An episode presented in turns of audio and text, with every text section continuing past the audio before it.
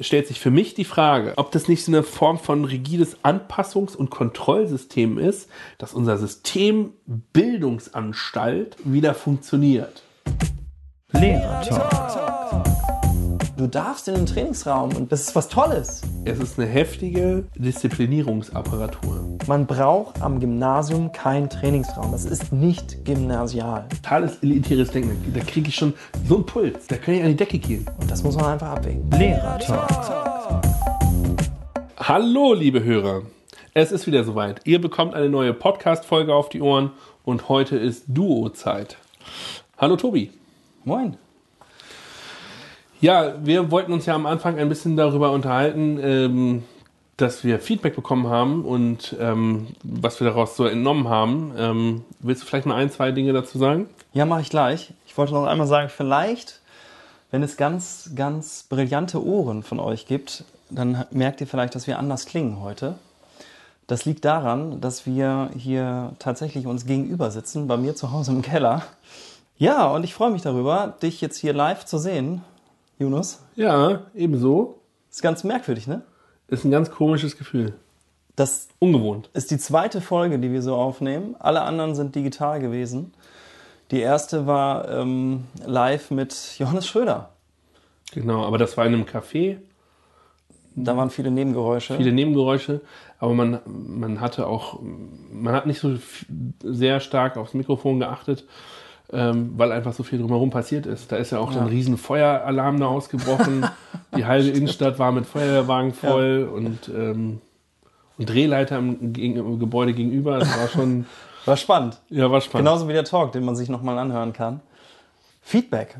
Wir haben euch gebeten, uns Feedback zu geben. Ja, und das habt ihr gemacht und ähm, wirklich mehr als sonst, habe ich das Gefühl gehabt. Also wir haben E-Mails erhalten, wir haben sogar Kommentare auf unserer Homepage, dass, dass es sowas heutzutage noch gibt. Äh, also sowas kann man auch machen. Man, wir haben die Kommentarfunktion noch offen gehalten auf unserer Homepage, auch wenn das natürlich äh, seltener gemacht wird. Das meiste Feedback haben wir über Twitter und Insta bekommen. Ganz, ganz herzlichen Dank dafür. Wir haben äh, eine ganz liebe E-Mail erhalten und auf Instagram wollte ich mal herausheben, hat zum Beispiel Flip Matte geschrieben zu unserem letzten Talk mit Jan-Martin Klinge, Lernbüros, schreibt er, toller Podcast. Ich habe so gerne zugehört. Und das hat mich voll gefreut. Also vielen Dank an Flipped Mathe. Ähm, auch ein nettes Feedback von Monte Sprechstunde. Lernbüros finde ich total spannend. Coole Folge. Ja, vielen Dank für dieses Feedback. Ihr könnt uns auch Feedback schreiben. Und äh, noch ein Satz zu Monte Sprechstunde. Mit denen haben wir auch schon getalkt über Montessori, wie Montessori-Schulen so funktionieren, wie das Lernen an Montessori-Schulen organisiert ist. Die kommt ja beim nächsten Mal raus dann. Ja. Aber auch nicht nur darüber, es geht ja auch, was da für eine, für eine Ge- Gedankenwelt dahinter ist. Also es geht nicht nur um die Funktionalität. es geht auch um die Philosophie. Ja, oder das pädagogische Konzept dahinter, ne? Ja, genau. Ja, ähm, natürlich nicht nur, wir haben nicht nur solche Kommentare, wir haben auch so Diskussionskommentare, wo wir dann auch äh, uns hinsetzen und dann wirklich äh, inhaltlich antworten und äh, auch teilweise Stellung nehmen. Ähm, das ist ganz cool. Das äh, führt auch dazu, dass wir ein bisschen mehr äh, denken müssen und nachdenken müssen. Und ähm, das ist immer, immer förderlich. Ich sag mal kurz, worum es heute gehen wird. Es geht um den ähm, Sozialtrainingsraum, beziehungsweise ähm, woanders heißt er auch mal Auszeitraum oder Timeout oder Trainingsraum oder oder oder. Also alles, was irgendwie in diese Form von einem extra Raum für ein pädagogisches Anliegen geht, geht, meistens, geht es meistens darum. Letztlich geht es darum, dass eben die Schüler lernen sollen, ähm, über ihr Verhalten selbst zu entscheiden und deshalb auch dafür selbst verantwortlich sind. Das ist natürlich jetzt mal flapsig ausgedrückt kein neuer heißer Scheiß so. Das ist äh, das ist letztlich ein Konzept, was Ende der 90er irgendwie ähm, sich verbreitet hat. Erst in den USA und dann ja so im Bielefelder Raum. Aber darum wird es uns heute gehen, weil das ja immer wieder eine Rolle spielt und immer wieder Schulen darüber nachdenken, den einzuführen, den abzuschaffen, wie auch immer. Deswegen werden wir, ich versuche mal eine kleine Struktur zu geben, damit man uns auch in diesem Gespräch, auch beim Joggen, auch beim Fahrradfahren, beim Autofahren äh, gut folgen kann. Wir werden am Anfang über die erziehende Schule sprechen, also was so ein bisschen dahinter steht. Wir werden uns einmal den Ablauf angucken, ähm, wie das genau funktioniert. Äh, wir werden über Vorteile für die Schüler, Vorteile für die Lehrer sprechen, dann den Trainingsraum als solchen nochmal betrachten das Elterngespräch, äh, was eventuell vorhanden ist, angucken, wie das Ganze implementiert wird und die Organisation dahinter. Und dann gehen wir in diesen Diskussions- oder Kritikteil, wo man sowohl im Positiven als auch im Negativen mal ähm, sich austauschen kann, mh, was eigentlich so noch alles dahinter steckt. Ne? Man, man, man sieht so eine Ablaufgrafik äh, und dann denkt man sich, oh, ist das super toll und dann können wir mal gucken, äh, finden wir es eigentlich so super oder finden wir es eigentlich so toll? Und wie gesagt, immer darauf achten, diese ganze das ganze Vokabular mit Trainingsraum, ähm, da werden wir vielleicht auch mal selber hin und her switchen, ist überall woanders äh, ähm, unterschiedlich. Trotzdem bleibt ungefähr die, immer eine ähnliche Struktur, äh, auch im Ablauf, äh, in den verschiedenen Ausformungen dieses Konzepts. Ne? Ja, ähm, letztlich ist das ja ähm, erstmal ein Konzept, um Unterrichtsstörungen zu begegnen, mit klaren Regeln und klaren Konsequenzen. So, und ähm, was ich mit erziehender Schule meinte, ist, dass Schüler eben lernen sollen, für sich selbst so eine Art störungsfreien Unterricht zu schaffen und dafür auch verantwortlich äh, sich zu fühlen und zu zeigen. Und ähm, Lehrer sind praktisch Helfer dabei, dieses Ziel zu erreichen. Ja, ne, also wenn man Lehrer fragen würde, oder wenn wir unsere Kollegen fragen würden, oder wenn wir euch fragen würden, was ist so das größte Problem äh, im Unterricht, sind vermutlich Unterrichtsstörungen. Ja. Und ähm, das Ganze hat, löst dann ja auch etwas aus, ne? je nach Schulform auch unterschiedlich, je nach Klasse unterschiedlich äh, im Stressniveau. Ja. Ähm, sowohl bei Lehrern, aber natürlich auch bei Schülern und auch sogar Eltern. Ne? Also ähm, wir haben ja schon mal über Hausaufgaben gesprochen. Ja. Du hast ja mal erzählt, dass äh, die Hausaufgaben im Grunde genommen den Familienfrieden bedrohen. Ja. Und das hat ja auch was damit zu tun, wie viel hat der Schüler überhaupt dann in einer Unterrichtsstunde geschafft. Wenn es dauernd Unterrichtsstörungen gab, dann hat er mehr Hausaufgaben auf. Ähm, und das ist natürlich ein Riesenproblem. Wir hatten auch, ähm, wir müssen das ja jetzt, diese Dramatik der Unterrichtsstörung auch nicht nochmal neu aufrollen. Wir haben viele Folgen schon aufgenommen und darüber gesprochen, zum Beispiel auch mit Raphael Kirsch, ne? Deeskalationstraining. Ja, Deeskalationstraining. Mhm. Genau. War eine super Folge, finde ja. ich. Also das ist, also wenn, wenn ich so eine äh, fünf Highlight-Folgen, ist das eine davon. Ah. Da, ja, da denke ich, das hat richtig Spaß gemacht. Ja, stimmt. Äh, und, Toller ähm, Typ, ne? Ja, ja, und rein theoretisch müssen wir den mal immer mal wieder hören, weil manche Gesprächsmuster, die man sich antrainieren kann, habe ich auch schon wieder vergessen. Ja, ja. ja. Aber die ist schon ein bisschen älter. Ich habe gerade die Nummer nicht genau. im Kopf, äh, muss man ein bisschen zurückscrollen, dann äh, sieht man das vielleicht auch. Gleich floppt morgen der Balken hoch. Genau. Ähm, ja, und bei der ganzen Diskussion natürlich, wie gesagt, wir müssen jetzt vielleicht Unterrichtsstörungen nicht in Gänze irgendwie äh, ausarbeiten, definieren etc. Aber bei der ganzen Diskussion spielt natürlich erstmal, braucht man ein Eingeständnis dafür, darin, dass es eben Störungen gibt. Ne? Also ja. nach außen hin auch. Ja? Genau.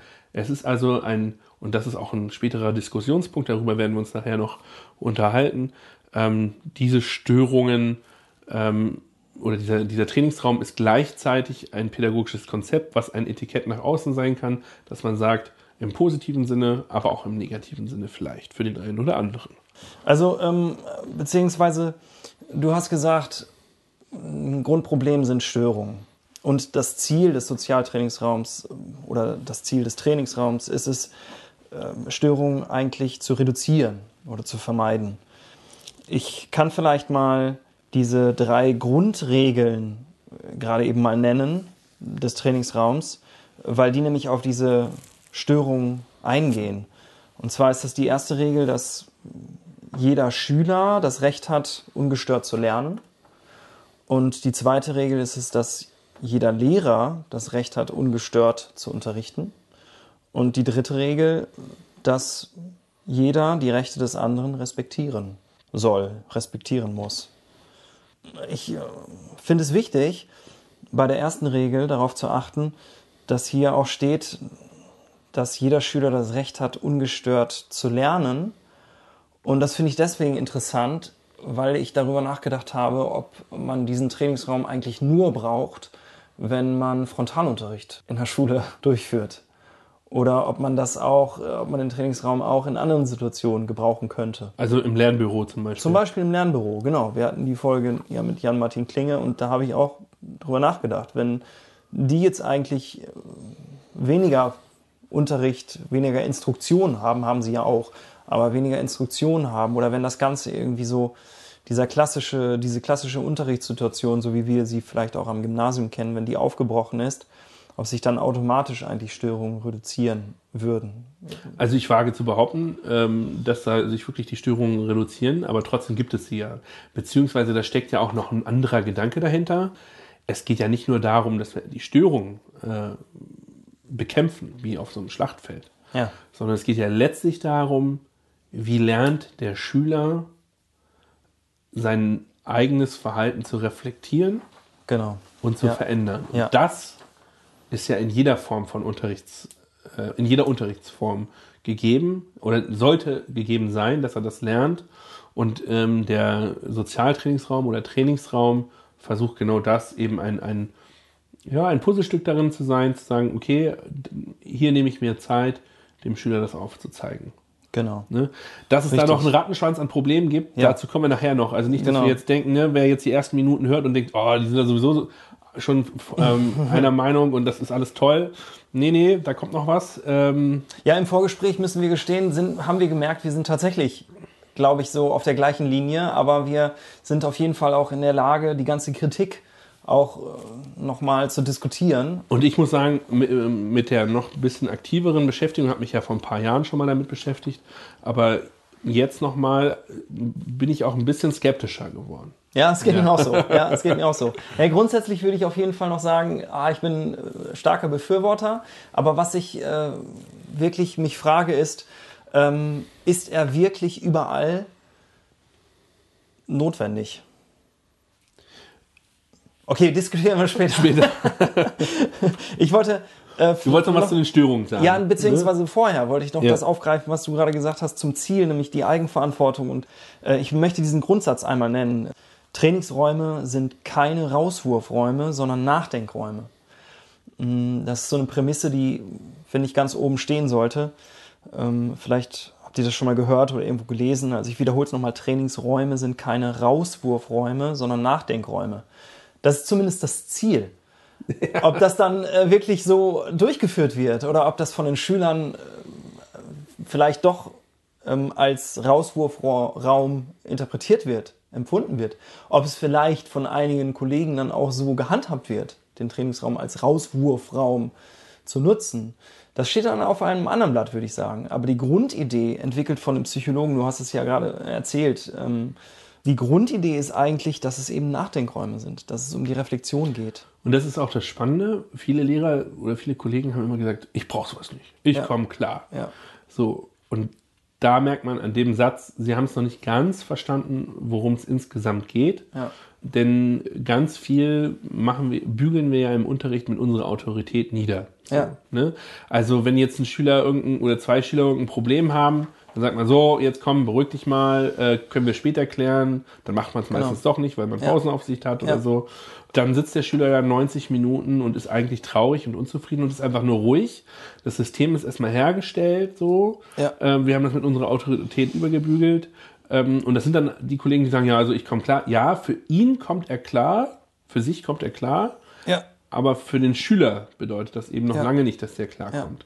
genau. Und diese Perspektive wollen wir auch ein bisschen Ja. beleuchten. Ja, jetzt hast du wieder wunderbar die Überleitung zu den Störungen auch geliefert, denn ich wollte da ja nochmal drauf eingehen. Also letztlich gibt es zwei ganz grundlegende Möglichkeiten, einer Störung zu begegnen. Nehmen wir einfach mal die Situation, der Schüler stört. Ja. So, und jetzt kann ich entweder sagen, Störung nicht mit mir und ich blocke sie ab, oder ich nehme den Schüler ernst. Und ich möchte deshalb auf den Schüler eingehen, die Gründe der Störung herausfinden Es gibt ja auch diesen Leitsatz, Störungen haben immer Vorrang. Den finde ich ein bisschen. ich finde den furchtbar, ehrlich gesagt, den Satz. Ja, was ich gut finde, ist, dass man eben sagt, ja, ähm, äh, warum, ja, vielleicht kann ich ganz kurz erklären, warum ich den furchtbar finde. Denn wenn ich keinen Trainingsraum habe und diesen Leitsatz sozusagen verfolge, Störungen haben immer Vorrang, dann kann ich gar nicht, eigentlich könnte ich den gar nicht mehr unterrichten. Weil ich dann sozusagen, wenn, wenn die Störung immer Vorrang hat, müsste ich ja auf jede Störung eingehen. Das ist ja äh, totaler Wahnsinn. Das geht ja nicht. Ist die Frage wie, ne? Man kann ja auch methodisch eingehen, dass Störungen nicht entstehen, weil keine Langeweile zum Beispiel entsteht oder so. Aber Ja, richtig. ja, genau, äh, ja. es verlangsamt auf jeden Fall Ja. sehr viel. Ne? Und, genau. und löst auch wieder neue Störungen aus, weil ja andere Leute wiederum äh, bei anderen Langeweile oder Unruhe entsteht, weil man eben den anderen Konflikt löst oder die, die andere Unterrichtsstörung löst. Ja, genau. Also zu einem Ablocken nochmal. Meine Erfahrung ist, dass viele, die den Trainingsraum nicht meinen zu brauchen, ähm, äh, sehr, sag ich mal, wie soll ich das sagen? Ja, die haben eine klare Linie Ja, und ähm, äh, viele haben, machen, sagen auch, sie machen das über, über die Noten.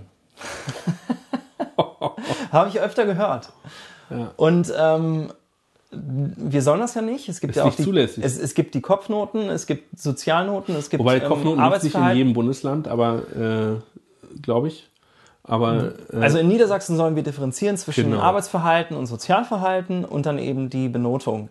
Ich glaube, das ist auch schwierig. Da könnten wir auch mal eine gesonderte Folge äh, von machen oder drüber machen, weil äh, das schwierig ist, da immer wirklich zu differenzieren. Ne? Ähm, aber es gibt eben ganz klar diese Position von einigen Kollegen, die sagen, ähm, bei mir ist es völlig klar, die sagen das vielleicht den Schülern auch nicht, aber es ist halt einfach klar, wenn äh, die nicht richtig mitmachen, wenn die stören, kriegen sie eine schlechtere Note.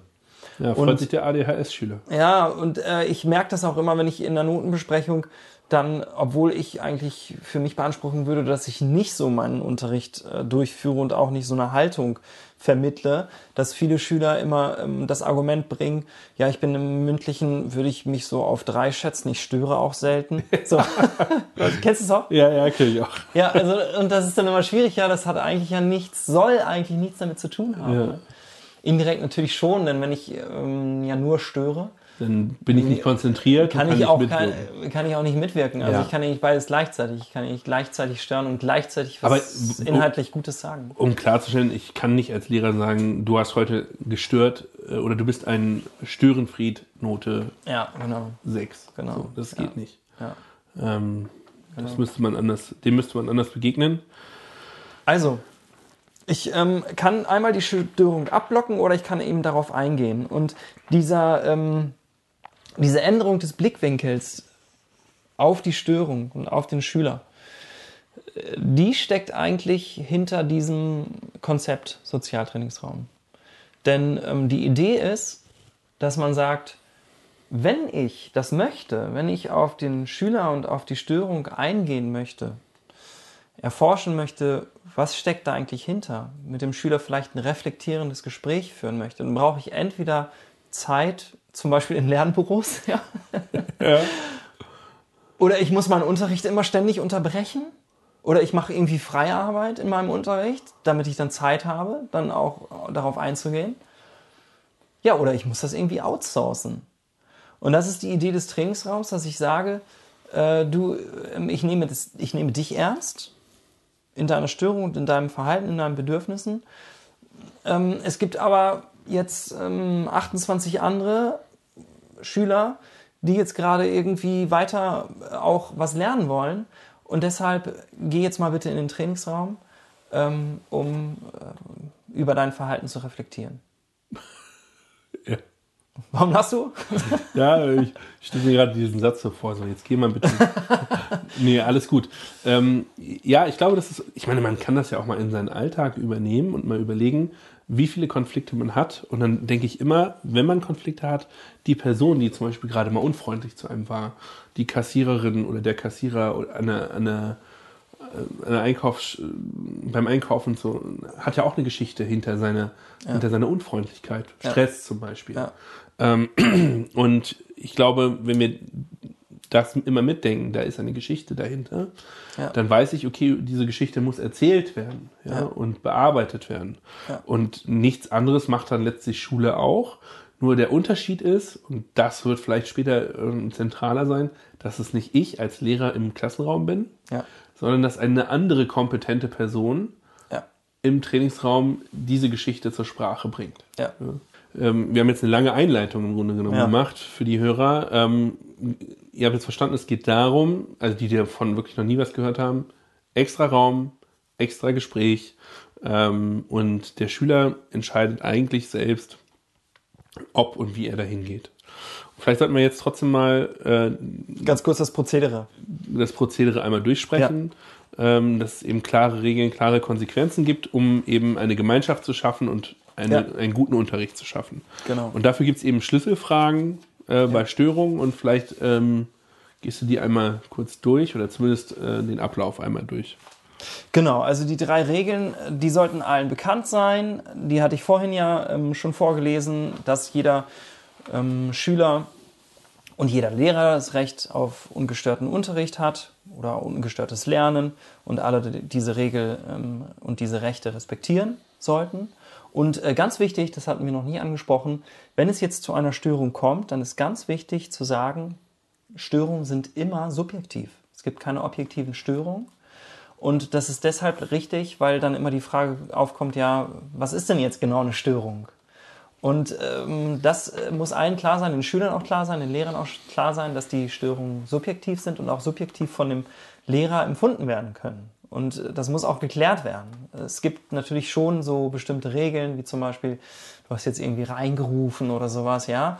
Und äh, das kann man auch mal, ich mache das mit meinen Schülern auch, dass ich denen dann auch deutlich mache, passt auf, das ist für mich eine Störung, ja. Und deshalb gebe ich darauf jetzt eine gelbe Karte. Es funktioniert bei diesen gelben und roten Karten. Ähm, wenn es zu einer Unterrichtsstörung kommt, dann sagt man als Lehrer, du störst den Unterricht, du verletzt die Klassenregeln, entscheide jetzt, ob du dich an die Regeln halten oder in der Gruppe bleiben oder ob du in den Trainingsraum gehen willst.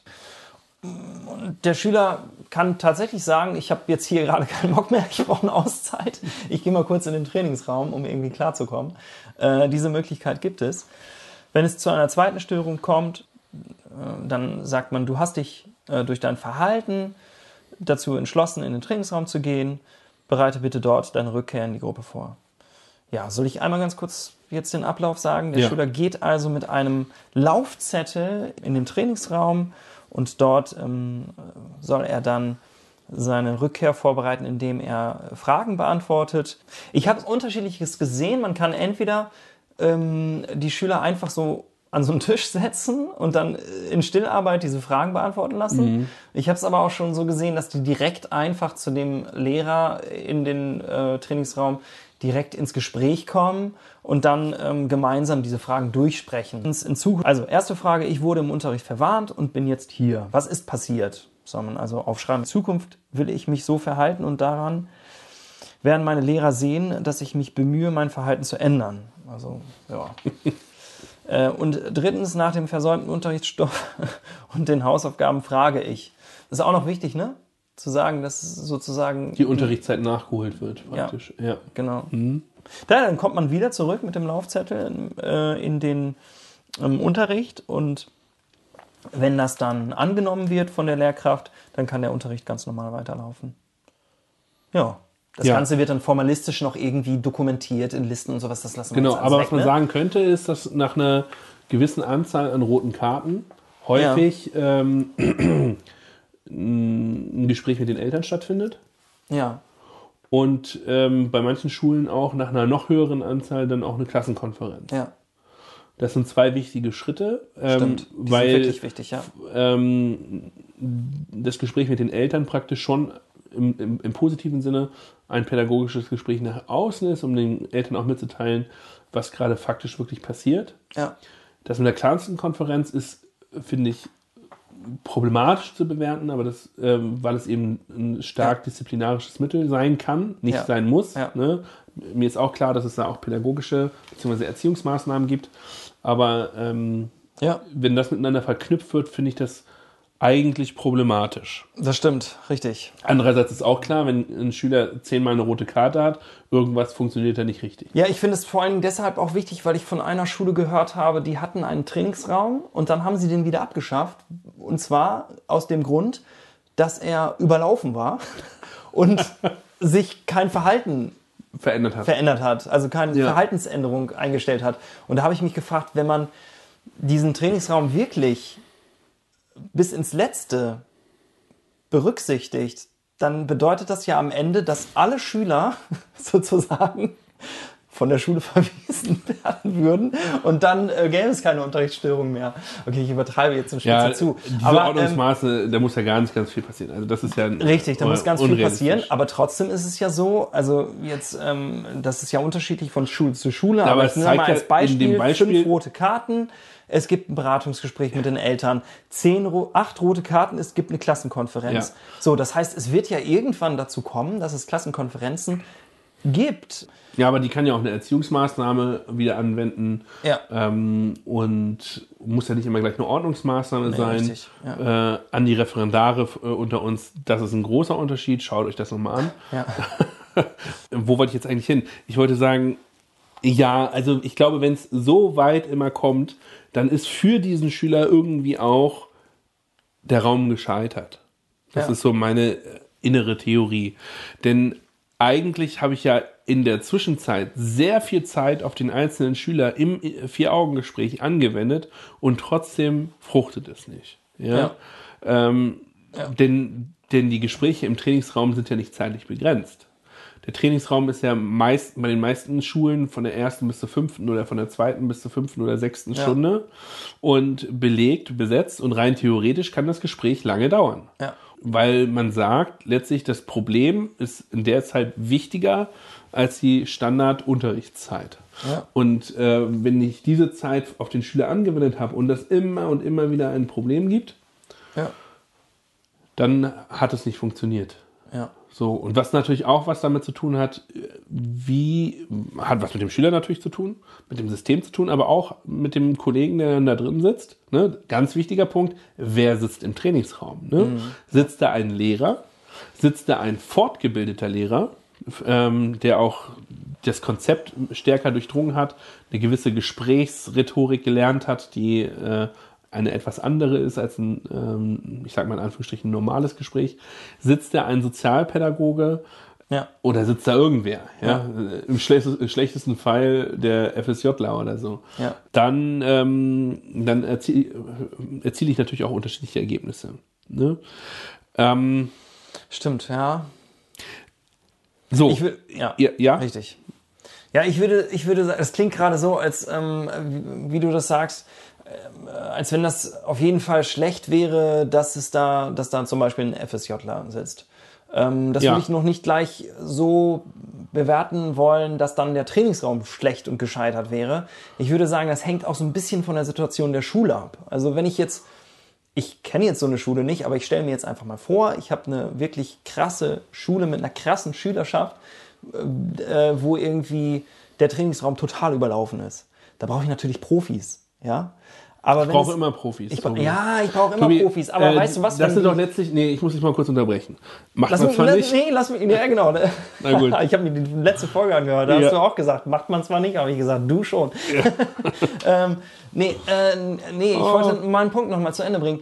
Aber ich wenn leide. ich jetzt, wenn ich jetzt Profis, ähm, wenn ich jetzt Schülerprofis habe, die sie sehr gut reflektieren können und da einfach nur mal so sitzen, dann glaube ich, bringt es trotzdem schon mehr, wenn ich die, diese Schüler sozusagen geführt durch so einen ähm, Rückkehrbogen schriftlich reflektieren lasse, als wenn ich sie ähm, nicht äh, reflektieren lasse und einfach sage, du hast gestört, sechs. Ja, nein, ist klar. Natürlich, äh, was du jetzt im Grunde auch ansprichst, ist ja das ganze Kon Konzept Peer Education beziehungsweise Streitschlichterkonzepte. Es gibt ja auch Streitschlichter an diversen Schulen, die in den Pausen kenntlich rum, rumlaufen und mögliche Konflikte ähm, bearbeiten. Natürlich, jeder, jeder Mensch soll nach Möglichkeit eben Konfliktlösungsstrategien entwickeln und das auch mit mehreren Menschen. Und natürlich kann das auch ein FSJler, aber natürlich in einer Skala von bis. Ja. Ja? Ja, das heißt, je dramatischer äh, das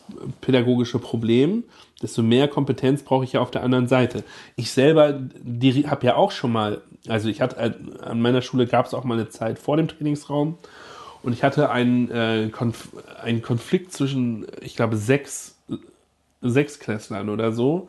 Und die waren auf der einen Seite so, dass sie sich nicht auf den Unterricht konzentrieren konnten, auf der anderen Seite auch nicht so dramatisch, dass das nicht ähm, schülerbegleitet gelöst werden kann. Also habe ich mir einen äh, Schüler geschnappt, den die alle anerkennen, praktisch, und habe gesagt, hier, ich habe hier nebenan einen leeren Raum, ihr versucht es mal erstmal unter euch, das zu klären. Äh, Der Schüler X, der moderiert das Ganze und ähm, ihr versucht das mal untereinander zu klären. Ich komme alle äh, fünf bis zehn Minuten mal rein, um mal Ja. zu fragen, wie es läuft. Ähm, und so konnte ich praktisch mit den anderen, äh, ich habe also meinen eigenen Sozialtrainingsraum geschaffen Ja. mit dem äh, Personal eines Schülers, Ja. aber äh, und habe dann meinen Unterricht weitergemacht, weil ich äh, wusste, wenn ich das erstmal mache, mir die Zeit für die nehmen, brauche ich mindestens eine halbe Stunde oder Ja. 40 Minuten. Das haben Ja. die auch gebraucht, die Schüler. Ja. Aber dann habe ich wirklich zu viele andere, die dann eben keine Zeit hatten und ich konnte nicht einfach materialtechnisch umdisponieren und so weiter und so fort. So. Also natürlich geht das. So. Ja. Aber das kommt ja sehr, sehr, sehr stark darauf an, um was für ein Problem es sich handelt. Und ich konnte mir kurz ähm, mir darüber Gedanken machen, okay, ist das ein Riesenproblem? Muss ich das machen oder kann das wer anders? Hm. Das Problem ist aber, das muss ja dann der Lehrer im Raum oder beim Problem entscheiden. Und dann muss ich sicher gehen, dass in dem Trainingsraum jemand ist mit äh, Kompetenz. Äh, dann kann ich sagen, okay, dich delegiere ich jetzt an meinem ko kompetenten Kollegen. Der FSJ kann auch kompetent sein. Wenn ich den für kompetent halte, sage ich, okay, geh hin. Aber ähm, da würden wir so, mir geht's auch nicht um den Berufsstand halten. Ne? Wir geben nichts ab. So. Darum Ja, geht's mir ja. überhaupt nicht. Das ist mir eigentlich ziemlich egal. Aber in der Hoffnung, dass unsere ganzen Fortbildungen und Lehrerausbildung auch eine, zu einem höheren Maß an Kompetenz führen, In der Hoffnung. will ich die natürlich auch nutzen. Und Ja. deswegen sage ich ja, im, im Trainingsraum sollte eigentlich ein Lehrer sitzen. Ja, Okay. Das ist spannend. Du hattest am Anfang des Talks ja so einen kleinen Plan. Genau, ich wollte noch mal kurz die positiven Aspekte für Schüler und Lehrer noch mal kurz noch mal aufschlüsseln. Ne, für die Schüler, für die, auch die Schüler, die ich jetzt zum Beispiel rausgeschickt habe, um das zu klären, ähm, war im Grunde erstmal die Wahrnehmung, ich störe, also Ja. ich habe gestört, aber ich werde nicht abgelehnt. Ne, ich habe mich da dem ja sehr positiv zugewendet und gesagt, hier, ähm, so. Ja. Ähm, sie haben sich die Regelverletzung bewusst gemacht, wo, worin das Problem ist, ähm, und sie haben sich überlegt, wie sie das Problem lösen konnten oder Konsequenzen, je nachdem. Konsequenz klingt immer so hart, aber Lösungen ähm, und dass sie das, sie haben gelernt, dass sie dafür auch selbstverantwortlich sind. Die Schüler haben sich da zusammengesetzt, miteinander gesprochen und so weiter und so fort. Sie werden unterstützt, in dem Fall jetzt nur von einem Schüler bei mir. Normalerweise ist es ja ein Lehrer, der dann eben durch diese Fragen, die er gelernt hat, Ja. äh, da versucht, an das Problem ranzukommen. Braucht man ein hohes Maß an Empathie. Ne, es gibt ja auch fähige Lehrer, die nicht empathisch sind. Ja? Ja, stimmt. Kenne ich ein paar. Ähm, und ich bestimmt auch wen. manchmal. Und ich bestimmt auch manchmal, je nachdem, wie es einem an dem Tag geht. Ja, und für den Lehrer ist es eben, für mich war es in der Situation äh, eine Möglichkeit zu sagen, okay, ich kriege für den Rest trotzdem noch einen störungsfreien Unterricht. Äh, ich muss die nicht dauernd ermahnen. Stell dir mal Ja. vor, ich hätte die sechs alle in meinem Raum gelassen, hätte sie gezwungen weiterzuarbeiten. Ich hätte sie dauernd ermahnen müssen. Ja, ja. Und ich hätte auch noch Diskussionen gehabt und das hätte ich auch noch machen müssen. Ja. Ich habe dann eine klare Struktur gehabt. Und äh, ich wollte noch mal kurz sagen, der Trainingsraum ist eben ein Ort, an dem im Grunde genommen nicht automatisch kein Unterricht ist. Ne? Ja, Das erweitert unsere Unterrichtsvorstellung genau. von einem fachbildlichen äh, Element Ja, ähm, zu einem wieder stärker pädagogischen Element. Ja, das ist ja an all euren Schulen, liebe Hörer, unterschiedlich. Ne? Wie Ja. hoch, das sieht man auch, wie Kollegen darüber sprechen, wie hoch gewichtige, äh, gewichte ich die Pädagogik insgesamt, Ja. wie hoch gewichte ich mein Fach. ja, Ja? Ähm, manche sagen ja, ich unterrichte äh, äh, Fach, äh, was weiß ich, Politik, Wirtschaft, evangelische Unter Religion. Und andere Lehrer sagen, ich unterrichte Menschen. Ja. Ja, ist auch ein genau. Unterschied. Ne?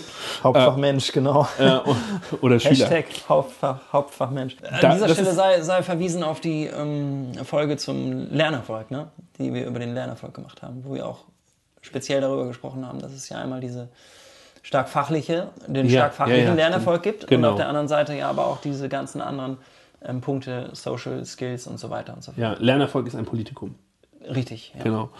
Und damit wird eben im Grunde der Raum auch wirklich ein, ein Ort, eine Form für ein vertieftes Nachdenken. Vorteile für Schüler wolltest du nennen. Hast du Vorteile für Lehrer auch schon genannt? Du wolltest die Ja, Vorteile im noch Sinne von, aus- dass ich ja weniger Ermahnung machen muss und so weiter und so fort. Das, Weil du diese Planung hier für diesen Talk jetzt Ja, ein ja. bisschen übernommen hast, komme ich irgendwann auch nochmal dazu zu sagen, was, wie meine Erfahrungen eigentlich dazu sind. Ja, kommst du, kommst Oder du wäre gleich. das jetzt die Stelle? Ja, kommst du gleich, kommst du gleich. Ja. So, Du dann gibst gibt mir dann es, Rederecht. Ne? Ja. Also, man konnte immer wieder raushören, ähm, dass Tobi und ich beide äh, schon im Sozialtrainingsraum gearbeitet haben. Ich sage kurz was nochmal zu mir. Das, was ich ja beschrieben habe, war ja im Grunde genommen die Vor-Sozialtrainingsraum, ne? dieser eine Konflikt. Das ist ja nur einer mit Ja. sechs, das hat man ja auch nicht dauernd.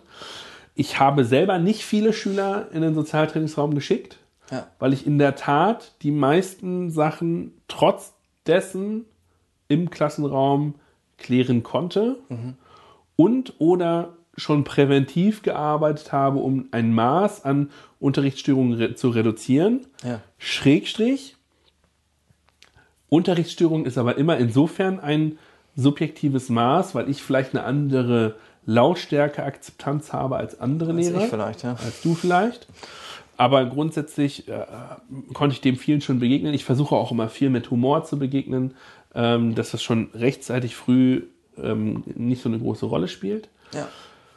Ähm, und ich selber habe natürlich ein paar Gespräche als betreuende Kraft im Sozialtrainingsraum durchgeführt. Aber da kommen wir erst später zu. Tobi, was hast du eigentlich schon im sozialen Trainingsraum gemacht? Ich habe gute Erfahrungen mit dem Trainingsraum gemacht. Ich habe mich selbst auch dann fortbilden lassen und saß da auch selbst mal drin. Und vor allen Dingen habe ich sehr, sehr gute Erfahrungen in meinem Unterricht gemacht. Ich will mal mh, vorwegnehmen, dass ich eigentlich nie, ich habe vorhin über die Unterrichtsstörung gesprochen und ich war nie eigentlich so der Typ, der gesagt hat, ähm, ich blocke Unterrichtsstörungen irgendwie ab. Ich habe mal, als ich angefangen habe, ähm, habe ich mir dann so Strafkataloge oder sowas, da gibt es ja, ne? Habe ich mir dann kopiert und dann so Strafarbeiten oder Zusatzarbeiten oder ich setze den Schüler vor die Tür und am Tisch und gebe ihm eine Zusatzaufgabe oder ich lasse ihn nachsitzen. Das gibt's ja alles, ne? Gibt ja ganz, ganz viele Möglichkeiten. Nicht immer ist alles rechtlich korrekt, aber ja. Ja. ich habe gemerkt, ich äh, alles, was ich gemacht habe, wie ich das gemacht habe, war, War natürlich immer rechtlich korrekt. Da habe ich mich natürlich abgesichert. Ja. Ich habe gemerkt, dass ich immer unzufrieden damit war. Es gibt eine Unterrichtsstörung oder es gibt irgendeine Störung und dann folgt darauf sozusagen eine Ermahnung und darauf folgt dann eine Strafe. Ich war immer unzufrieden damit. Ich wollte eigentlich den Schüler nicht bestrafen oder ihn irgendwie androhen. Jetzt bist du aber ruhig und ansonsten passiert das und das. Ja.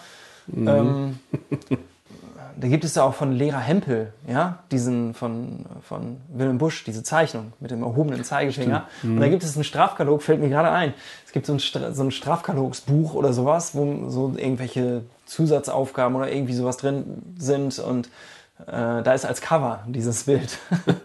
genau, und das ist ja so eine Haltung, die dahinter steckt. Und ich war immer irgendwie unzufrieden damit. Und durch den Trainingsraum hat das für mich persönlich und für meinen Unterricht tatsächlich genau diese positiven Früchte, diese guten Früchte ergeben, dass ich da äh, dann ungestört unterrichten konnte und auch kein schlechtes Gefühl dabei hatte, wenn der Schüler dann irgendwie gestört hat und ich dann ähm, gelbe Karte gezeigt habe und äh, gegebenenfalls in Einzelfällen dann auch eine rote Karte und den Schüler dann in den Trainingsraum geschickt habe. Ich muss mal ganz kurz sagen, ja, diese Farben mit Gelb Ja. und Rot, ich, ich fühle mich da ein bisschen lächerlich. Deswegen, Ja. ich habe das nie gemacht. Ich habe die nie gezeigt, weil ich mir denke, ich Ja. bin noch kein Schiri auf dem Fußballplatz. Ja.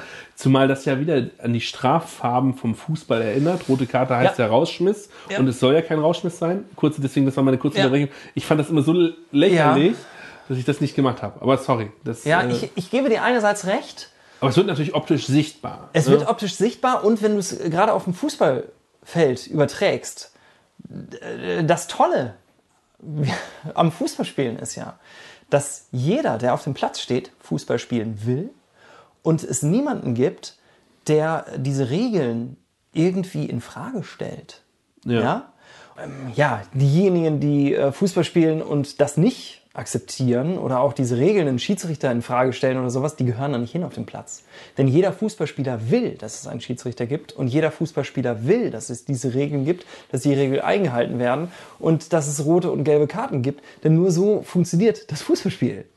Und da ist es nicht, oh, ich habe aber eine rote Karte gekriegt, ich weine jetzt gleich oder so, ja. Das ist irgendwie, ähm, äh, das, das gehört einfach dazu, das ist einfach völlig anerkannt.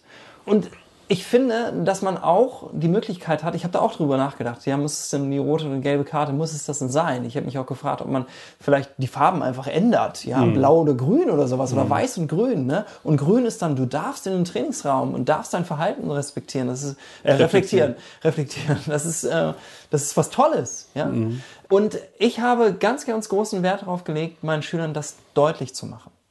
Dass es mir eben nicht darum geht, die Schüler rauszuschmeißen, äh, sondern ähm, ihnen die Möglichkeit der Reflexion zu geben. Ich hatte vorhin gesagt, Trainingsräume sind keine Rauswurfräume, sondern Nachdenkräume. Und ich glaube, es ist ganz wichtig, wenn man diese Haltung hat, äh, dass man das den Schülern auch so kommuniziert.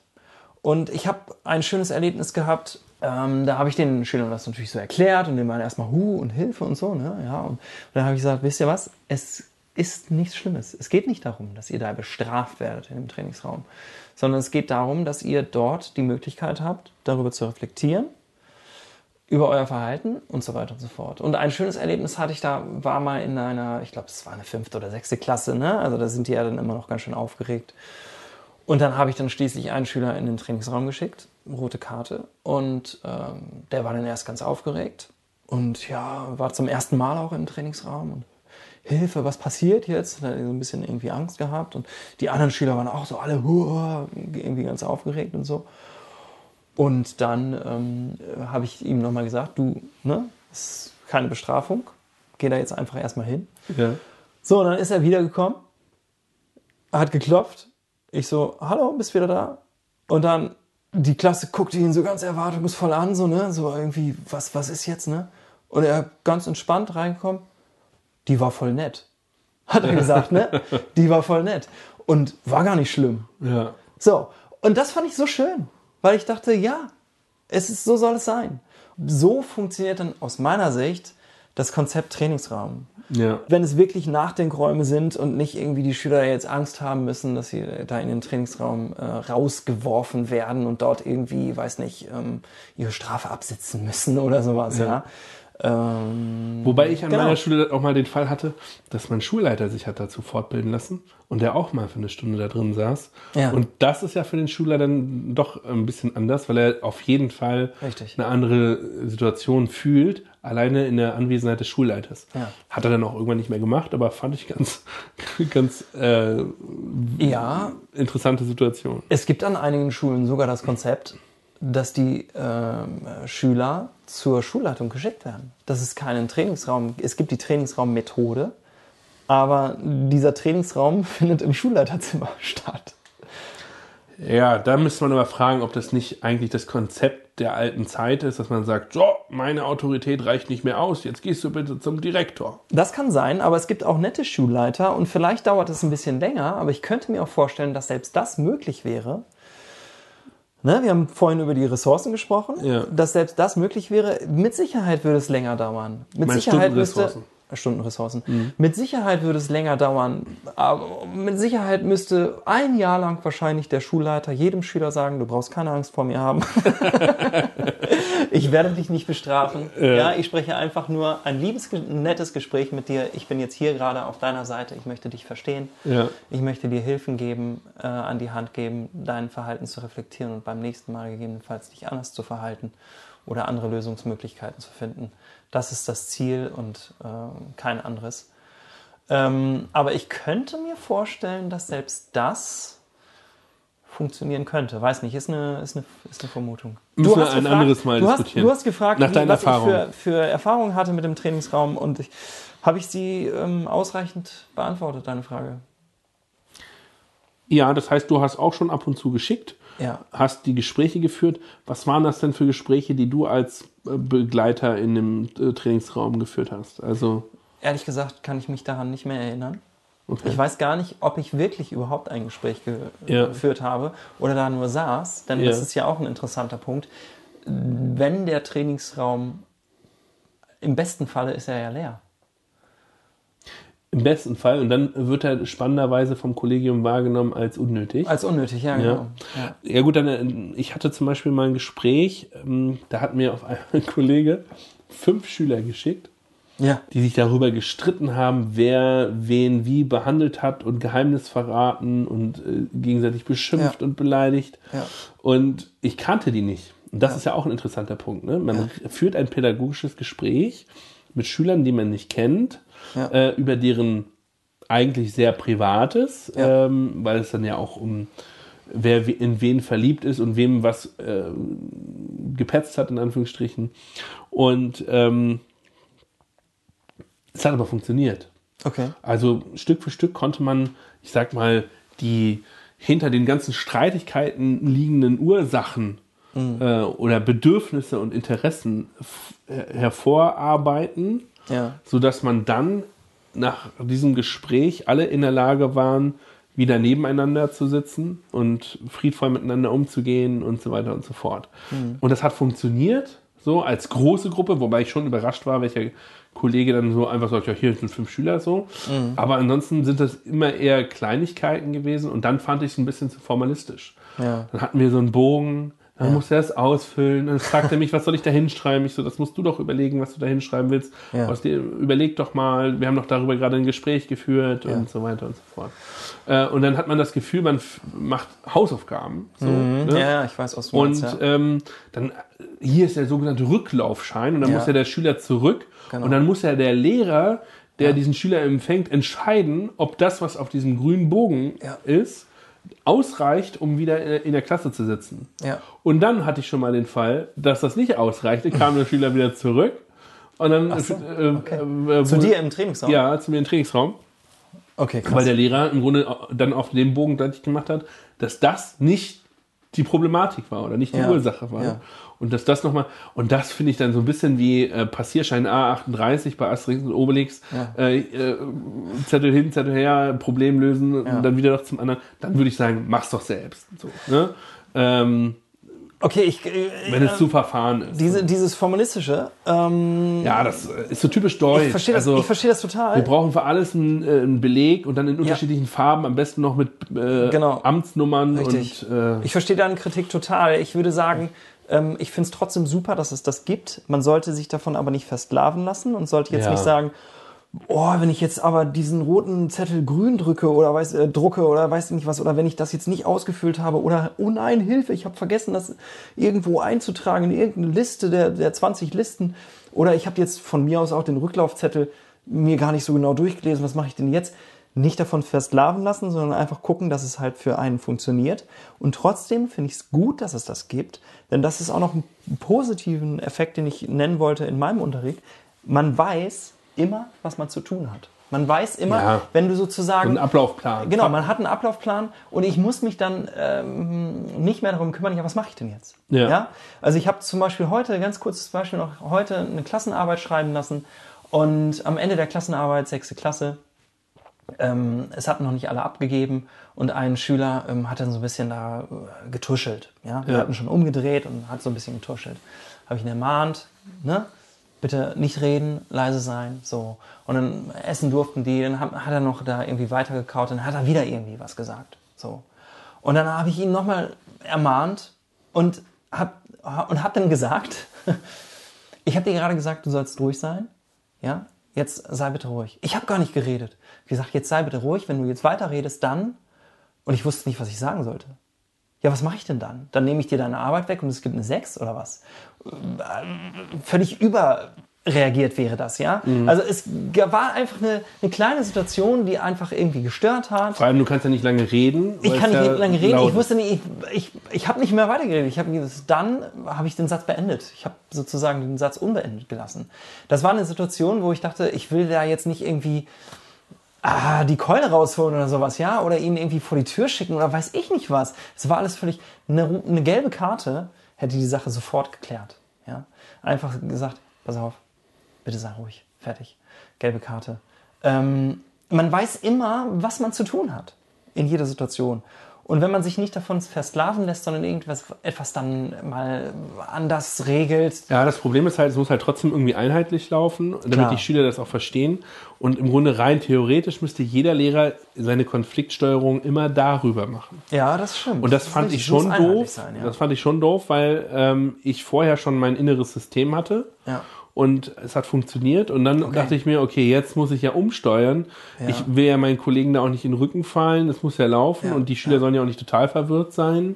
Ja. Und äh, deswegen muss ich das Konzept dann so übernehmen, wie es war, obwohl ich es rein theoretisch gerne modifiziert hätte. Also Okay. es schränkt auch die ein in ihrer pädagogischen Freiheit ein bisschen, Ja. die es gerne ein bisschen anders haben würden. Jetzt sind wir schon direkt in der Kritik drin. Und da wollte ich gerade überleiten. Ich Ja. finde, da sollten wir jetzt mal langsam drüber sprechen. ja. Du hast ja am Anfang die Aussage getroffen, äh, das ist kein Rauschmissraum. Ja. Ja. Man kann das Ganze auch umdrehen und sagen, es ist eine heftige Disziplinierungsapparatur. Ja, also ich versuche im Grunde genommen Probleme wegzuorganisieren. Äh, Unterricht ist wirklich nur fachliche Unterweisung. Und so wie beim Fußballspiel, jeder, der die Regeln nicht äh, anerkennt und oder beziehungsweise nicht in der Lage ist, sie zu befolgen, das ist ja, Ja. nochmal was anderes, Ja. Der wird einfach rausgeschmissen. Und wer beim Fußball mal zugeguckt hat, jemand, der rausgeschmissen wird, ist nicht mehr, ist A, nicht glücklich, völlig genervt, sieht das meistens nicht ein und muss den Platz verlassen, wird auch geächtet und so weiter und so fort. Ja. So, es ist, also es stellt sich für mich die Frage, also beim nochmal drüber nachdenken, ähm, ob das nicht so eine Form von rigides Anpassungs- und Kontrollsystem ist, wie wir uns, äh, in, äh, ich sag mal so, in so einer Art humanistischen Gewand, äh, wie wir versuchen, unsere Schüler zurechtzustutzen, dass unser System Bildungsanstalt äh, wieder funktioniert. Ja. Äh, ich habe die Worte jetzt extra so gewählt. Ja. ja, was sagst du dazu? Hast du noch mehr Kritikpunkte? Ja, ich habe eigentlich eine Liste. Ja, aber weißt du, was ich ganz spannend finde? Lies sie doch einfach gerade vor oder fass sie einmal Ja, ich versuche mal kurz ein bisschen. Man könnte sagen, zum Beispiel, Unterrichtsstörung ist vielleicht nur die Spitze des Eisberges. Ne? Also, Mhm. was ich sagte, da, hinter jeder Störung steckt eine Geschichte. Ähm, und ich sanktioniere aber eigentlich nur die Störung. Und in diesem, äh, in diesem ähm, Trainingsraum wird trotzdem nicht der Rest des Eisberges erkannt. Ja, es geht dann ja trotzdem nur darum, ich habe mit Papierfliegern geworfen. Ähm, ich werde in Zukunft keine Papierflieger, ich werde versuchen, immer am Unterrichtsgegenstand zu folgen. Und so weiter und so fort. So schreiben das dann die Schüler hin. So, da, das ist für mich keine Pädagogik. Ja, gebe ich dir recht. Die Störung liegt nicht nur beim Schüler Sondern auch beim Lehrer. Sondern sie liegt auch, also mal davon abgesehen, ich störe auf meine, ich störe meine Schüler. Mir ist ganz oft aufgefallen, dass ich zum Beispiel, in, nachdem ich meinen Arbeitsauftrag ruhig äh, rübergegeben habe, die Ja. Schüler sind ruhig, kommt dann nochmal von mir eine Frage. Oder ich, ich fange an, mit einer kleinen Gruppe über irgendetwas zu sprechen, Ja. was anderes zu organisieren. Das stört die anderen. Äh, Stört sie in ihrer Konzentration, führt zu Mhm. weiteren Störungen. Und jedes Mal, wenn ich mich da- dabei ertappe, denke ich mir, oh, was bin ich für ein Horst? So. Dann aber auch in der eigenen Vorbereitung. Wie gut ist mein Unterricht vorbereitet? Ja. Je besser er vorbereitet ist, desto, so prognostiziere ich, Ja. Äh, desto weniger Unterrichtsstörungen haben wir. Jetzt haben wir natürlich nicht alle, äh, unser Tag hat keine 48 Stunden, aber trotzdem, auch ich trage Verantwortung äh, dabei. Da steckt so ein bisschen das Argument dahinter, bei guter Schule ist es im Grunde genommen vielleicht unnötig. Ja. Ähm, dann, es gibt ja noch so ein, letztlich das Konzept Mediation. Ja. Äh, und Mediation äh, basiert ja im Grunde darauf, ohne Zwänge zu arbeiten. Ich arbeite hier massiv mit Zwängen. Es sind Pseudo-Entscheidungen. Lieber Stüher, du hast gestört. Du hast das und das gemacht. Entscheidest du dich hier zu bleiben oder gehst du in den Pra Trainingsraum? So, das sind keine, das sind keine wirklichen Freiheiten. Ja. Das ist also letztlich der, die beiß ich raus. So, ähm, das sind Etikettenfreiheiten, Pseudofreiheiten ja. Eine Form von persönlichkeitsfördernder Bindungspädagogik, die ich eher, äh, so nenne ich das zumindest, äh, die ich eher bevorzugen würde, versus persönlichkeitseinschränkende Schulkultur. Denn das gehört ja teilweise, gehört ja die Unterrichtsstörung paradoxerweise auch zur Persönlichkeit. Es gibt Ja, Schüler, ja, die sind nicht immer ruhig. Es Ja, gibt Schüler, die ja. wollen sich bewegen. Es gibt Schüler, es gibt Schüler, die wollen sich bewegen. Es gibt Schüler, die wollen irgendwas machen. So, Ja, ja, ne? klar, ja, klar. Und ich reagiere mit gelber Karte, Gute- roter Karte, Bestrafung. Gute Kritik, So, ja. und jetzt noch zwei, sage ich nochmal zwei, drei Punkte. Mm, Ich hatte zu Beginn eher eine unkritische Haltung gegenüber Macht und Kontrolle.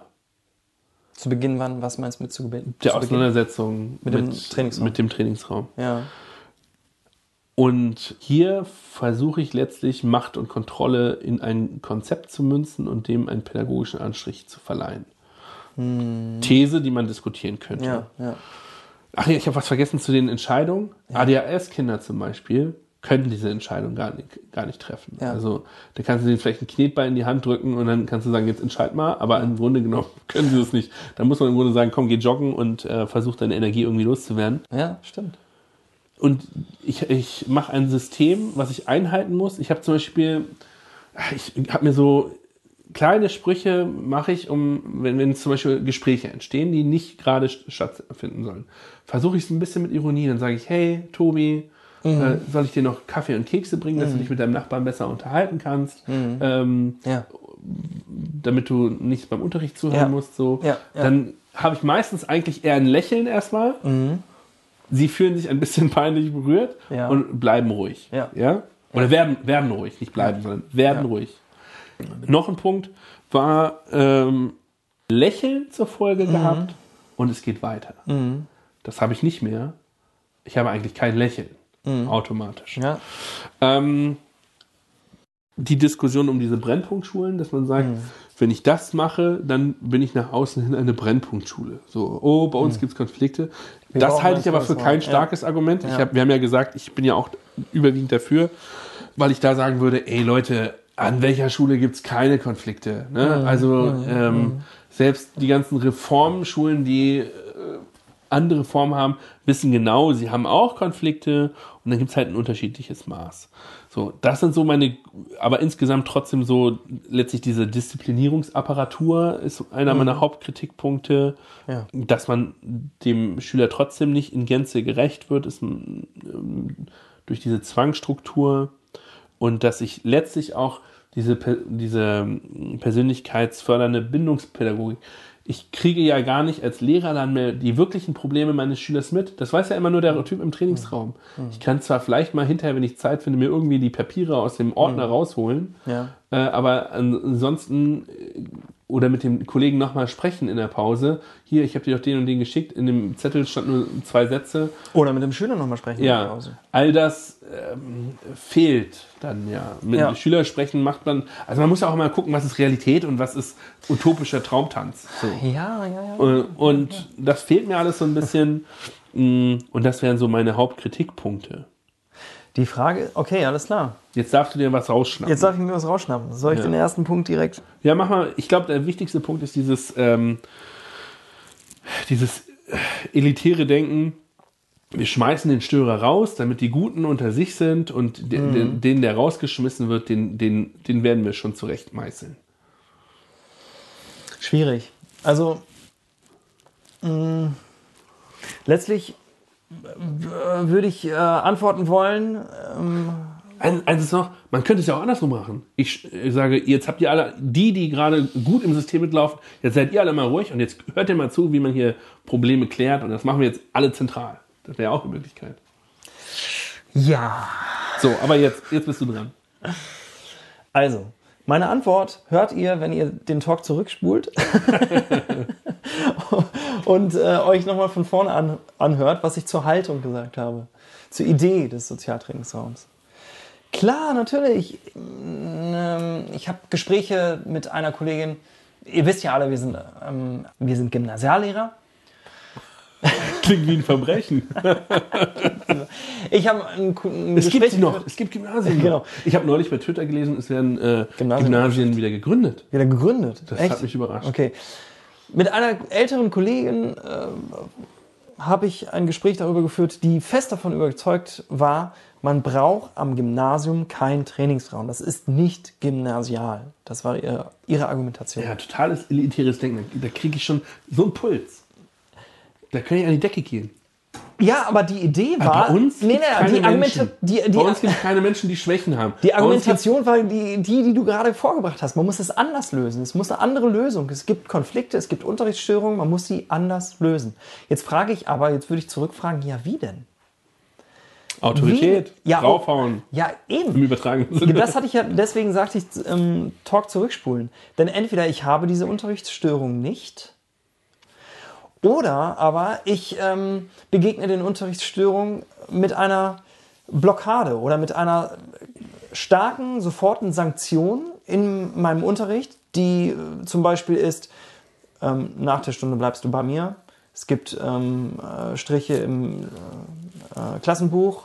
Ich führe eine Strichliste. Ich mache einen Eintrag ins Klassenbuch. Ich Ja, rufe da sofort deine Eltern an und so weiter und so fort. Ja? Schlechte Note und so. Äh, diese Möglichkeit habe ich natürlich. Ist die gymnasial? Äh, ich kann ja auch gleich sagen, Nee, die ist alt. ja, die ist alt. So, aber die Frage ist für mich ganz klar, was ist denn die Alternative? Ja, weil meine Erfahrung ist einfach, ähm, als ich angefangen habe vor zehn Jahren, ist es oder über zehn Jahren, ist noch gar nicht so lange her. Und trotzdem hat sich die Schülerschaft gewandelt. Ja, massiv. Und ich habe, als ich angefangen habe, hättest du mich fragen können, vor zehn, vor zehn Jahren, da war zum Beispiel an meiner Schule waren wir, glaube ich, vierzügig oder sowas oder fünfzügig irgendwas. Jetzt sind wir mittlerweile, ich glaube, sechs oder siebenzügig, ich müsste jetzt nochmal nachlesen. So, und immer mehr Schüler, die sozusagen, ich will jetzt nicht unbedingt sagen, nicht gymnasial sind, aber ich muss jetzt aufpassen, wie ich das jetzt ja, formuliere. ist aber es gibt, ne? es gibt, genau, ja, ich muss ja, jetzt, ja, wo ist das Fettnäpfchen? Spring ruhig rein. Ja, das, das Ding ist halt, ähm, okay, genau, ich bin Ja, schon drin. Ich bin schon du drin. bist drin. Aber, aber Die werden nämlich abgeschult. Die werden nämlich auf anderen Wegen abgeschult. Dann wird man sagen, ja, es gibt ja noch eine andere Schulform bei uns im Ort.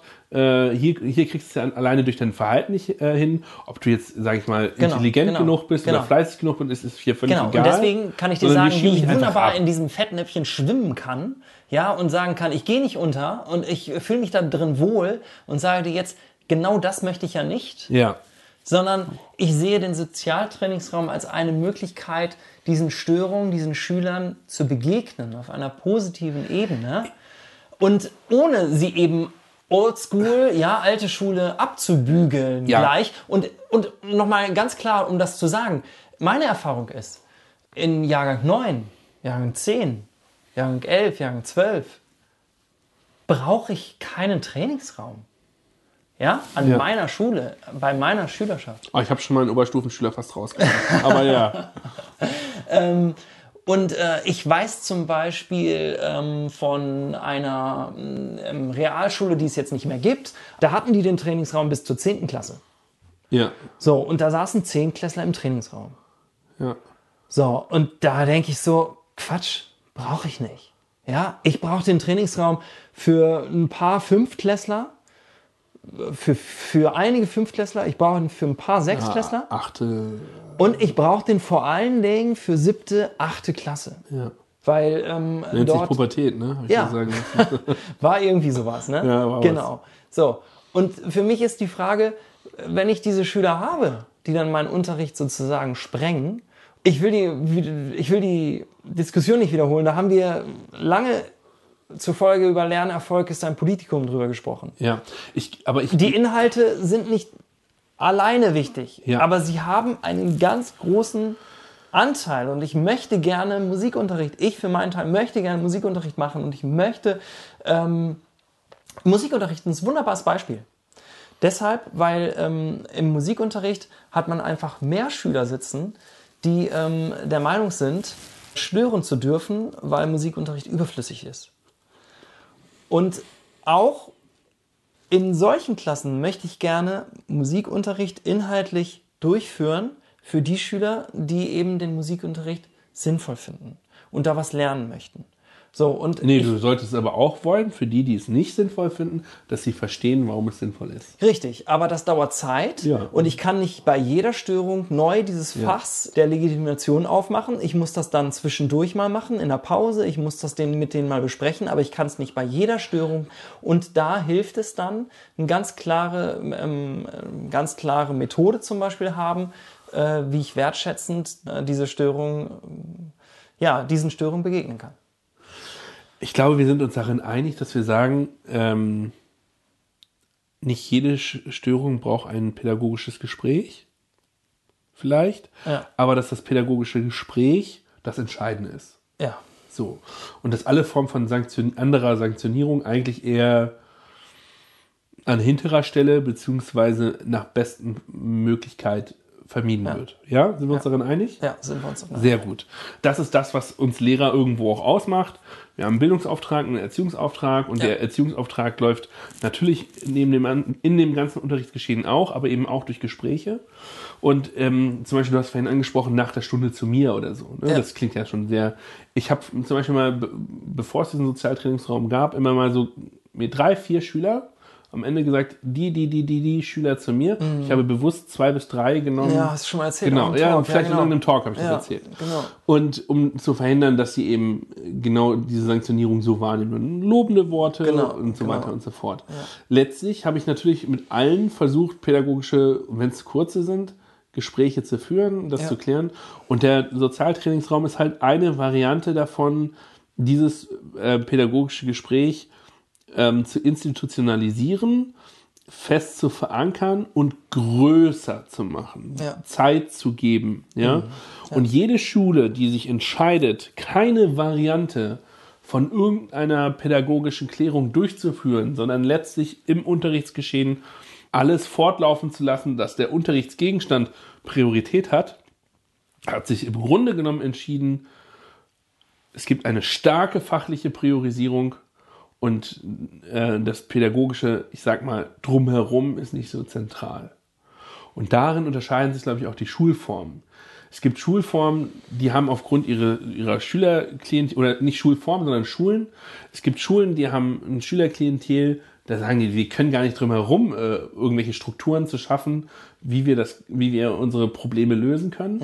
Und es gibt Schulen, und das muss gar nicht immer ein Gymnasium sein, sondern es gibt auch Schulen, die sagen, pff, das kriegen wir auch so hin.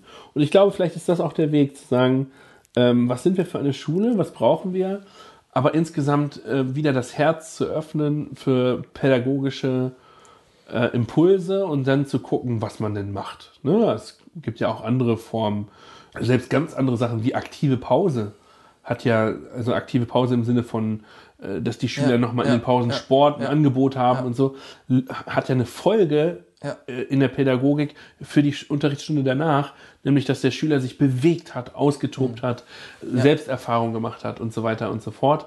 Und all das sind ja pädagogische Elemente, die es zu diskutieren gilt. Und jedes Kollegium muss sich halt überlegen, was wollen wir? Ja. Und ähm, wir hatten ja vorhin das Thema Stundenressourcen angesprochen. Es gibt halt nur mal nur begrenzte Ressourcen und Ja. jede Schulleitung argumentiert und sagt, wir haben nicht genug Stunden.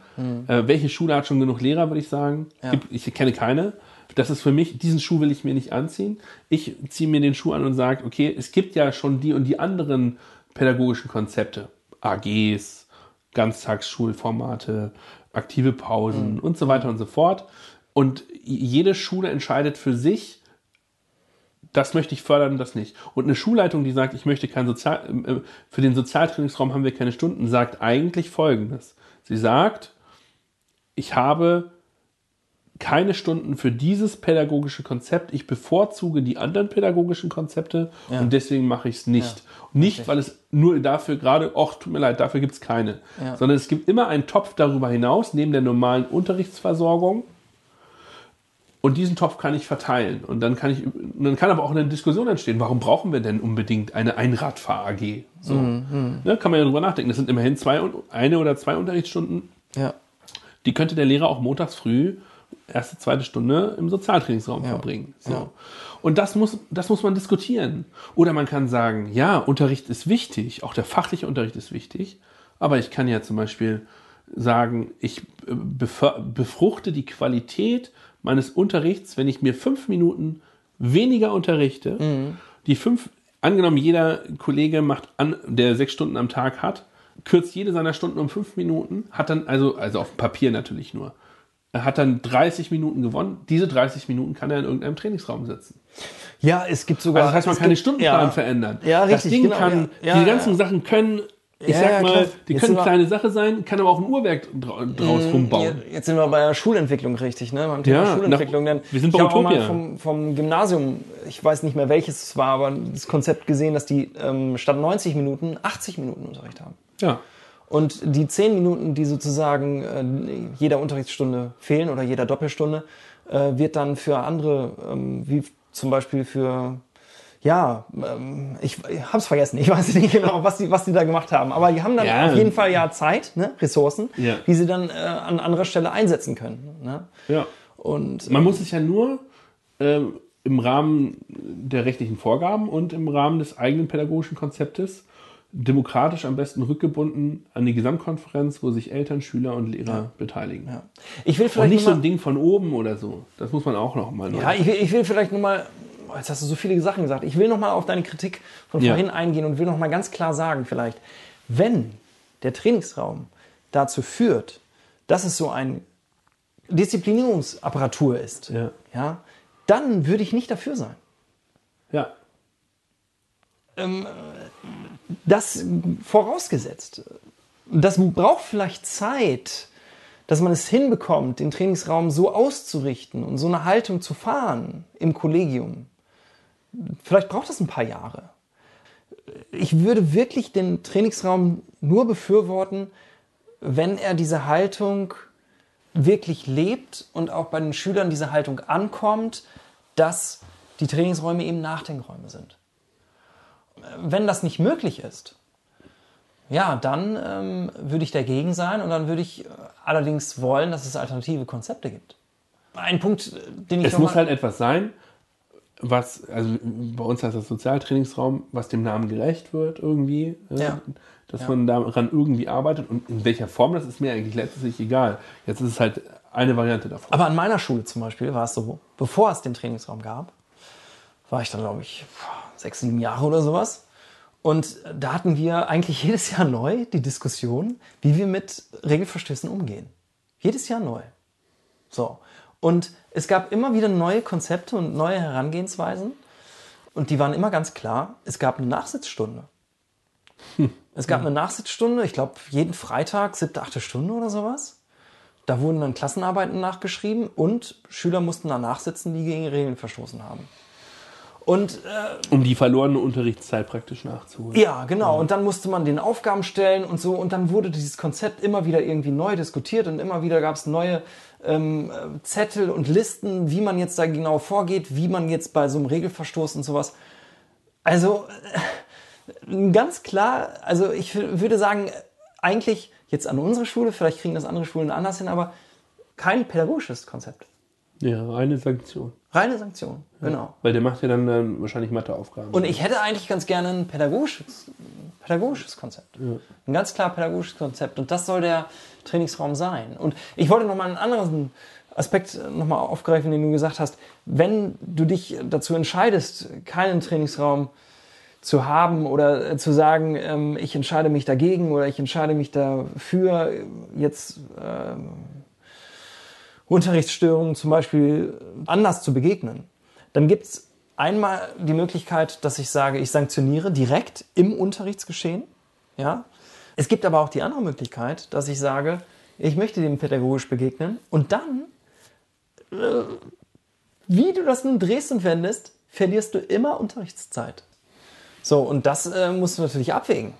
Und ich weiß ähm, von Schulen, die mehr pädagogisch arbeiten müssen, weil sie vielleicht eine andere Schülerklientel haben, von Kollegen, mit denen ich mich unterhalte, dass es völlig klar so ist, die haben einfach weniger inhaltliche Unterrichtszeit, weil sie einfach mehr damit beschäftigt sind, im Unterricht diese ganzen äh, sozialen Probleme zu lösen, die da auftauchen. Und das muss man einfach abwägen. War das das Wort zum Sonntag? Ja, wir haben zwar heute nicht Sonntag, aber ich würde sagen, wie kriegen wir den Sack zugebunden? Ja. Kannst du nicht vielleicht doch auch noch mal, also st- du hast Kritik aufgefächert und jetzt, ähm, Soll ich nochmal was Positives sagen? Oder? ja, ich weiß nicht, wie, wie, stehst, wie stehst du momentan gerade dazu? Ich, äh, ich fange an, du kannst überlegen, ja? Ja. Dann schließen wir Ja, jetzt den Talk vielleicht mit so einem Abschluss, Plädoyer, oder? Ja. Also ähm, mir ist wichtig, nochmal auf den Aber du Punkt bist schon gebracht, deutlich dafür. Ich ne? bin deutlich dafür, wenn der Trainingsraum diese pädagogische Haltung auch wirklich hat und er nicht als Sanktionierungsmaßnahme ja. genutzt wird, dann sehe ich das kritisch. Ja. Ähm, wenn einem das aber gelingt, dann bin ich deutlich dafür. Wo ich aber noch nicht Ende, zu Ende gedacht habe, ist, ähm, ich glaube, man muss wirklich gut gucken, braucht jede Schule diesen Trainingsraum? Und das, was du vorhin gesagt hast. Also ich würde jetzt nicht sagen wollen, Trainingsraum super, jede Schule braucht einen Trainingsraum, sondern ich würde gucken wollen, ähm, ist das das richtige Konzept Ja, für das, die Schule? Das nicht, nicht im Sinne von, haben wir Unterrichtsstörungen oder nicht, sondern Unterrichtsstörungen gibt es immer, entweder kriegt man sie nicht Ja. mit, aber Ja. äh, sondern im Sinne von, welches pädagogische Konzept möchte ich fahren, um Genau, Unterrichtsstörungen gerecht zu werden. Richtig, genau. Also ich bin nicht so Feuer und also ich ent- entnehme deiner Rhetorik schon so ein bisschen eine gewisse Feuer und Flamme. So. Ja. Das war ich mal. Ähm, jetzt mit den Erfahrungen und mit dem Beschäftigtsein würde ich sagen, bin, ich bin immer noch dafür, so auch unter denselben Prämissen, die du gerade genannt hattest. Ich würde mich so fiktiver Prozentsatz 65 Prozent dafür ähm, einordnen. Also weil ähm, Freunde von mir an anderen Schulen haben zum Beispiel gesagt, es sind zum Beispiel teilweise immer dieselben Kollegen, die Schüler schicken. Und auch wegen Nichtigkeiten schicken oder wegen allgemeiner, ich sag mal, das ist jetzt nur O-Ton des Freundes pädagogische Unfähigkeit. So, ne? Also wenn man alles nur noch wegdelegiert, so, dann wird dem System, wird dem Konzept, wird man nicht gerecht. Das heißt, jedes System ist nur so gut wie ihre Mitarbeiter. Ne? ja. Und wenn du ein Kollegium hast, ähm, lieber Hörer, der einfach schon überhaupt keinen Bock hat, diesen Podcast zu hören oder, oder sich überhaupt keine Gedanken in der Freizeit über Erziehung und Pädagogik macht, sondern eigentlich nur, ähm, nur überlegt, wie er die binomischen Formeln erklären kann, Ja. dann ist das vielleicht auch nicht der richtige Kollege für dieses Konzept. Ist jetzt nicht im Sinne von gut oder schlecht, sondern es sind einfach andere Typen an Menschen, an Lehrern, die das betreuen. Und man muss sich, glaube ich, im Kollegium sehr einig darum, darum sein, da, darin sein, wohin man will und dass auch die Leute es mittragen, die es eigentlich nicht so cool finden, aber dann auch nicht diskreditieren. Ja. Ne? Durch Sprüche gegenüber Schülern äh, das System schlechter machen, etc. Ja, ja. Also man muss mehr versuchen, mit einer Stimme zu sprechen äh, oder sich zumindest zurückzuhalten, dass das funktioniert. Ja. Dann, glaube ich, ist das ein positives, prosperierendes System.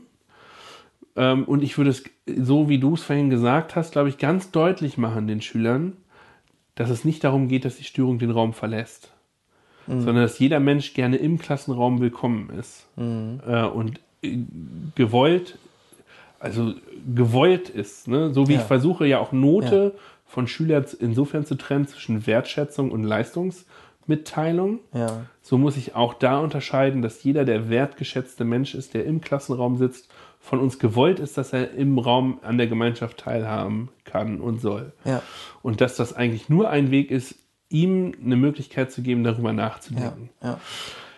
Und gleichzeitig, es ist ja schon so, wenn ich jetzt zum Beispiel, ich lese einem meiner Kinder was vor, das andere Kind kommt dazu und stellt ständig irgendwelche Fragen, st- stört nicht unbedingt durch Böswilligkeit, sondern durch Neugier, dann sage ich ja auch erstmal spontan, so jetzt bist du erstmal ruhig, ich muss erstmal kurz die Geschichte zu Ende lesen, ich komme gleich zu dir und dann unterhalten wir uns. So.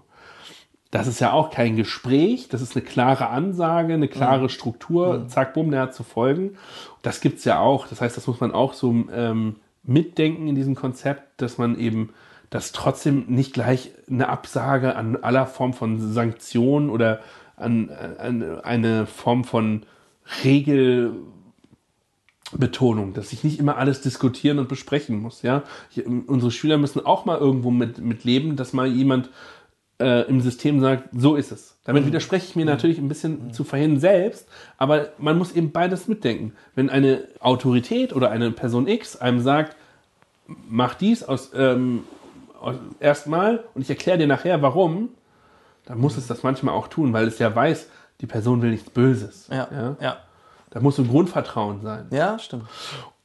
Und deswegen auch mit dem, was ich vorhin gesagt habe, manche Argumente überzeugen mich mehr. Also ich habe mehr ein Problem mit dieser, dass wir uns unseren Schüler zurechtmeißeln. Ne? Dieses Bild steckt da schon ein bisschen drin. Das zieht bei mir schon ziemlich viele Prozente ab, so dass ich ungefähr bei 65 Prozent bin. Ja, also das wäre für mich so, also ihr merkt, ähm, liebe Hörer, ich bin so ein bisschen hin und her gerissen, wobei ich eben, also ich, ich sag mal so, vorher hätte ich das Konzept durchgewunken. Ja. Ne? Ne, das ist ja auch immer auf Konferenzen hebt man ja schnell seinen Arm und sagt, ja, yippie, okay. Aber ich glaube, in unserem schwerfälligen Schulsystem insgesamt ist es eine ganz gute Hilfe und ähm, ja, und würde sagen, das, das sollte man mitdenken. Und selbst bei solchen Schulen, die Lernbüros haben und so, ich glaube, auch da braucht man das, auch wenn da dann der Kollege in diesen Lernbürozeiten Zeit hat. Aber es gibt ja auch andere Phasen oder auch, ähm, ich meine, das ist ja auch spannend. Der Schüler kann ja selbst entscheiden, mit wem er das, äh, den Konflikt bespricht. Bespreche ich das mit dem Lehrer, der mir die Note gibt? Das haben wir noch gar nicht angesprochen. Ja, stimmt. oder mit dem Lehrer, der mir keine Noten gibt. Ja, ne? richtig. Das ist auch noch Genau, spannend. ja, stimmt. Total spannend. Aber ich glaube, wir müssen zum Oh, Ende kommen. Müssen, oh, es ist richtig krass lang geworden jetzt. Ja, Aber ich, äh, ähm, so ist es halt. Also, ja, ich fand es auch wichtig, alles. ja, ich auch. Es musste mal gesagt werden, würde ich sagen. Ich, ich könnte auch noch weiterreden jetzt darüber. Das ist das Problem. Wir haben noch so viele Gedanken, aber die Gedanken, die. ähm, Aber wenn du, lieber Hörer, es, sage ich mal, bis hierhin es geschafft hast, ne, also äh, dir den Talk wirklich anzuhören, das ist jetzt wirklich lange Zeit, die du hier verbracht hast, Ja. dann ist das auch wert, dass man sie an andere Freunde teilt Ja, oder Kollegen genau. teilt und, äh, und, auch, und ohnehin auf Abonnieren drückt. Ja. Oh Mann, ist das ein äh, peinlicher Übergang, aber das muss man machen, weil äh, ich merke auch, dass überall da, wo, ich, wo es so Glocken in Social Media gibt, die man sich klicken kann, also was weiß ich bei Twitter oder so, kann man ja auch nur folgen und man kann dann auch ja noch Glocke aktivieren. Die verfolgt man natürlich mehr und dann ist man auch insgesamt mehr informiert darüber, was noch sonst so passiert, weil wir machen ja eigentlich nicht nur unsere Talks, ein bisschen äh, zwischendurch gibt's, äh, also ich äh, zeige ab und zu ein paar Fotos oder Anekdötchen und so. Ja. Und aber, und das ist der wichtigste Teil, wir wollen ja öfter mal auch in Vorbereitung auffolgen. Also wir haben ja schon so einen Plan an äh, Dingen, mit denen wir uns beschäftigen wollen, dass wir so ein bisschen in Interaktion treten können, dass wir eure Erfahrungen oder eure Kritik da ein bisschen mehr einbauen können. Im Sinne von, ähm, ja, wie sieht denn eigentlich euer Sozialtrainingsraum auf, aus? Wäre dann ja. Ne, es gibt ja auch noch Raumkultur, hätte man auch noch sprechen können. Wie sieht dieser Raum aus? Aber egal, neues Fass. Ähm, also, wenn du es bis hierhin geschafft hast, ähm, Genau. teil. Teil, teil. Genau, und viele machen das. Ganz, ganz herzlichen Dank dafür. Und äh, das hilft uns weiter. Und ja, ich wollte auch noch sagen, wir könnten jetzt noch endlos weitersprechen. Aber äh, es geht ja nicht nur darum, dass wir alle unsere Gedanken loswerden, sondern dass wir mit diesem Talk auch inspirieren, einmal uns selbst weiterzudenken, aber auch euch äh, weiterzudenken. Deswegen ist es nicht abgeschlossen. Ähm, und auch unsere Haltung oder Entwickelt sich auch. ja, ne? entwickelt sich auch, genau. Wie du das gesagt hast, ich habe auch gesagt, das ist mir auch nochmal wichtig zum Ende. Ich bin auch noch nicht zu Ende damit, mit dem Trainingsraum jetzt auch. Ähm, genau. Aber ich würde sagen, in diesem Sinne, Auf nach Utopia. auf nach Utopia. Lehrer Talk.